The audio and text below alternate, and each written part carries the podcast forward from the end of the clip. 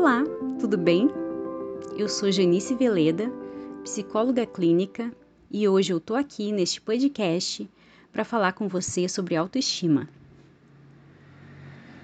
É bem provável que você conheça alguém que luta com a baixa autoestima e vira e mexe essa pessoa tem pensamentos do tipo: não sou bom o suficiente, eu não sou competente, eu não sou digno de ser amado, esse tipo de pensamento é mais comum do que a gente gostaria, e se ele não está martelando aí na sua cabeça, com certeza está presente na cabeça de alguma pessoa que você conhece.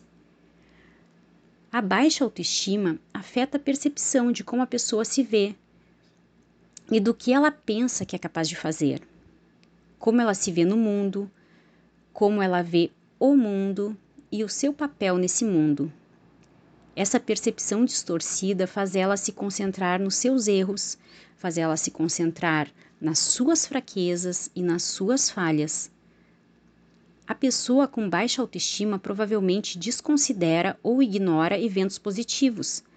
Ela não acredita em comentários positivos de outras pessoas sobre ela.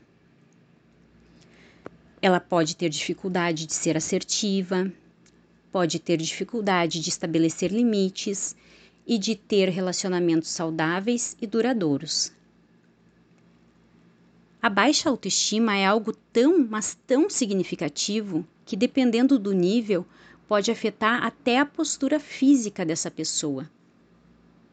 É sim, é uma pessoa que anda encolhida, que se diminui perto dos outros, que evita o contato visual, evita expor os seus pensamentos, os seus sentimentos, Resumindo, a baixa autoestima tem a ver com uma autocrítica excessiva e pode resultar em transtornos, transtornos como depressão, síndrome de burnout, fobia social, entre outros.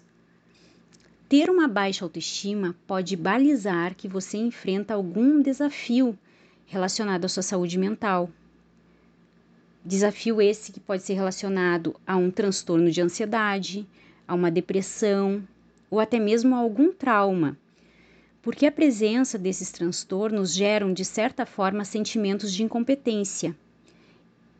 E aí pode acontecer um ciclo, um ciclo que não acaba mais, de baixa autoestima, que leva ao transtorno e leva novamente a baixa autoestima, entende? Outra possível causa de uma baixa autoestima é o sujeito ter passado por uma série de experiências negativas quando cresceu, por exemplo, em uma família com padrões altos de exigência. E ele sentia e sente ainda hoje que não vai conseguir alcançar esses padrões. Padrões que são muito, mas muito esperados pelos seus cuidadores.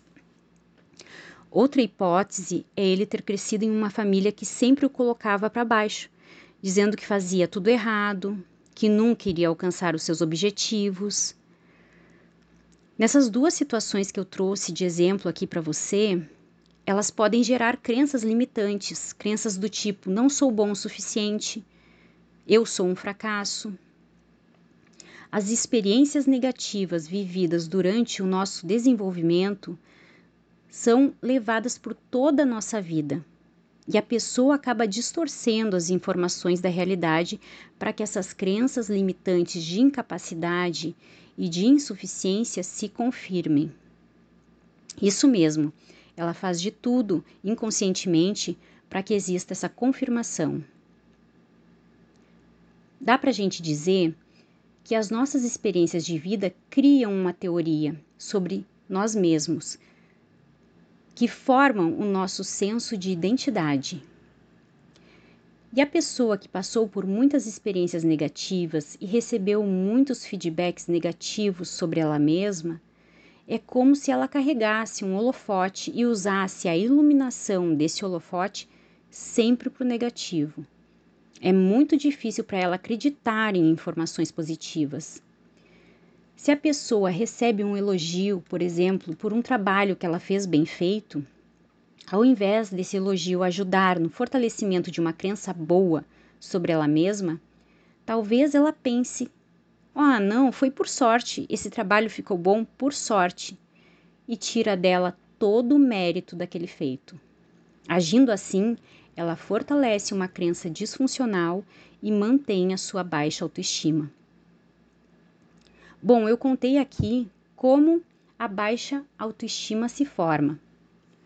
Agora vamos ver quais são os efeitos.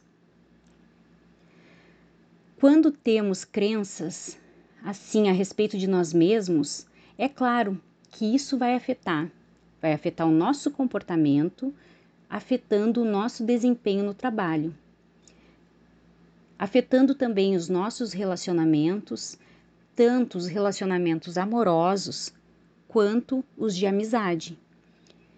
Indivíduos que têm a baixa autoestima possuem maior dificuldade de desenvolver relacionamentos amorosos saudáveis, por vários motivos.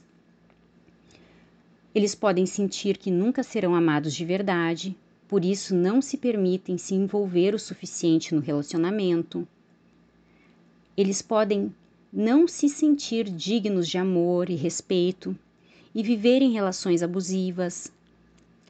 Podem se sujeitar a relacionamentos ruins porque acreditam que é o único jeito de ter alguém ao seu lado. Pode acontecer também de prejudicar relacionamentos que poderiam ser bons e saudáveis devido à cobrança constante, uma cobrança que eles fazem para saciar a insegurança que eles carregam. Por exemplo, ligam toda hora, querem saber onde é que o parceiro ou a parceira está, vasculham gavetas do outro, mexem no celular, querem sempre fazer todas as atividades junto, sufocam o seu companheiro ou a sua companheira. Outros comportamentos comuns nesses indivíduos com baixa autoestima, além desses que eu falei, também incluem que eles tendem a agradar os outros mesmo que isso os prejudique.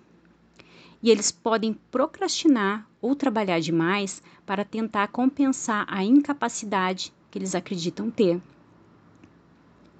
Então, agora vamos chegar ao título do nosso podcast: Como nós podemos melhorar a nossa autoestima. É muito importante a gente tomar consciência das nossas crenças negativas, reconhecer que a gente tem um problema e investigar o que está se passando na nossa mente. Se pergunte: o que você pensa sobre você? Será que esses pensamentos são funcionais ou são disfuncionais? Será que esses pensamentos estão te levando por um bom caminho? Aprenda a não aceitar esses pensamentos como verdade. Perceba que eles não são um reflexo exato de quem você é.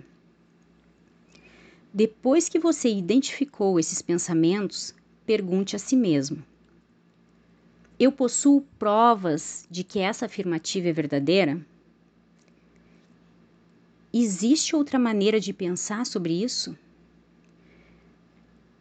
Seguir pensando assim tem me ajudado a alcançar os meus objetivos ou está me prejudicando?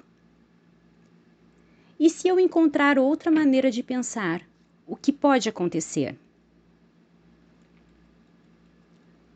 Outro exercício ótimo que você pode praticar é escrever numa folha de papel ou mesmo no seu celular qualidades positivas, características, talentos que você tem, que você percebe em você e aqueles que você pretende desenvolver.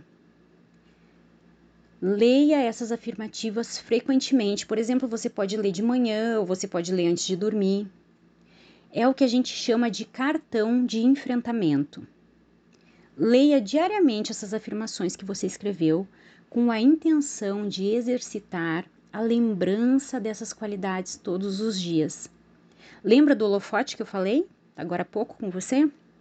Então, essa atividade de ler e refletir sobre as suas potencialidades serve para iluminá-las diariamente, iluminar as suas qualidades, os seus talentos, as suas potencialidades diariamente.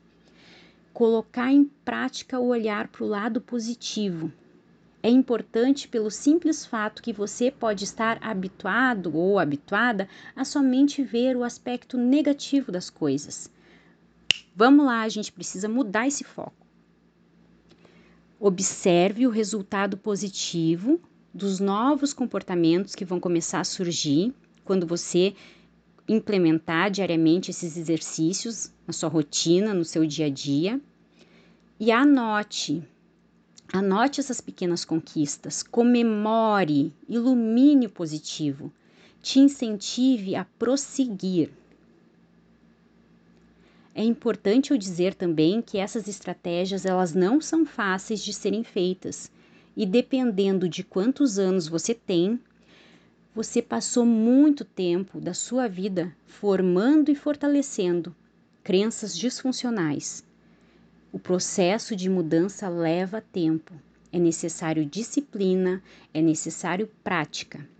Lembre-se que você está desafiando crenças que já existem há muito, muito tempo. Por isso é importante você ter paciência consigo mesma e valorizar, comemorar diariamente os passos que você conseguiu dar e saiu desse lugar onde você estava em direção à melhor versão de você mesma, aquilo que você quer se tornar. Espero ter te ajudado. Espero que você tenha entendido. Um grande beijo e até breve.